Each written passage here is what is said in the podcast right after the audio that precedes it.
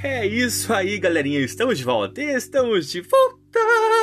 Aqui é o Anderson Tarifa e vocês estão acompanhando mais um episódio desse podcast Macetes da Vida. E hoje nós estamos trazendo mais uma meditaçãozinha jovem para você. Hoje, dia 20 de dezembro de 2021, segunda-feira, nós temos o tema geral Deuteronômio, obediência por amor e gratidão. Então você, meu caro jovem, Continue acompanhando os episódios e escute agora o que nós estamos trazendo para o seu deleite.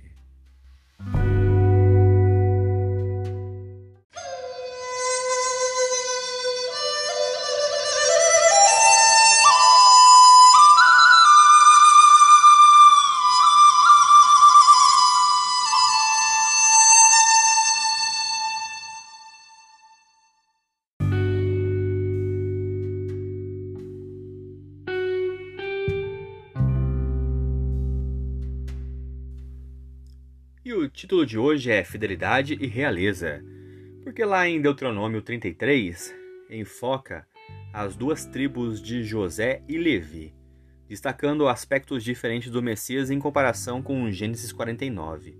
E nesse texto, José é abençoado abundantemente com os melhores dons e é chamado de príncipe entre os seus irmãos, sugerindo o papel real do Messias. E normalmente nós vemos a realeza em Israel como algo ruim, especialmente à luz da resposta de Deus ao desejo do povo por um rei, lá em 1 Samuel 8. No entanto, a realeza foi predita por Deus e não era necessariamente algo ruim. Em Deuteronômio 17, do 14 ao 20, explica o tipo de rei que Deus esperava: que tivesse apenas uma esposa, nenhum exército permanente, não acumulasse riquezas e escreveria a sua própria cópia da Torá, que leria todos os dias. Se os reis fossem assim, teriam inspirado o povo a seguir ao Senhor, e em vez de desviá-lo dele. E de fato, houve alguns reis que chegaram perto desse padrão, como Davi, Ezequias Josias, mas mesmo eles é, não seguiram plenamente esses requisitos. E assim, Deus sempre foi o Rei Supremo de Israel e somente o Messias realmente cumpriria essas profecias a respeito de um rei bom e justo. E quando Moisés falou sobre Levi, em Deuteronômio 33, esse patriarca foi abençoado por sua fidelidade a Deus, mantendo a sua palavra e sua aliança. Ele é chamado de um homem fidedigno e recebeu o Urim e o Tumim, que eram pedras usadas pelos sacerdotes, indicando também o papel sacerdotal do Messias.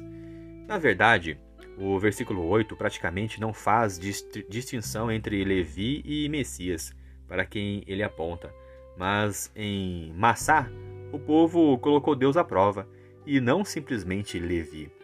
Mas os sacerdotes eram os representantes de Deus e também apontavam para o Messias, que é o sumo sacerdote perfeito e fiel. E além disso, a bênção de Levi destaca a necessidade de que os mestres da Torá ajudassem o povo a compreender a vontade do Senhor. E embora a Bíblia seja simples o suficiente para, criar, para uma criança crer e ser salva, ela também é infinitamente rica e profunda, tanto que refletiremos sobre as suas verdades por toda a eternidade. E por isso, mestres treinados no estudo da palavra de Deus, nas línguas originais, são necessários para proteger o seu povo das falsas doutrinas e da interpretação equivocada das Escrituras. Vamos pensar um pouquinho agora. O que a estrutura bela e complexa da Torá indica sobre o desejo de Deus para o nosso estudo e a nossa palavra? É isso aí, galerinha. Mais uma vez, obrigado pela atenção que vocês estão disponibilizando para este canal.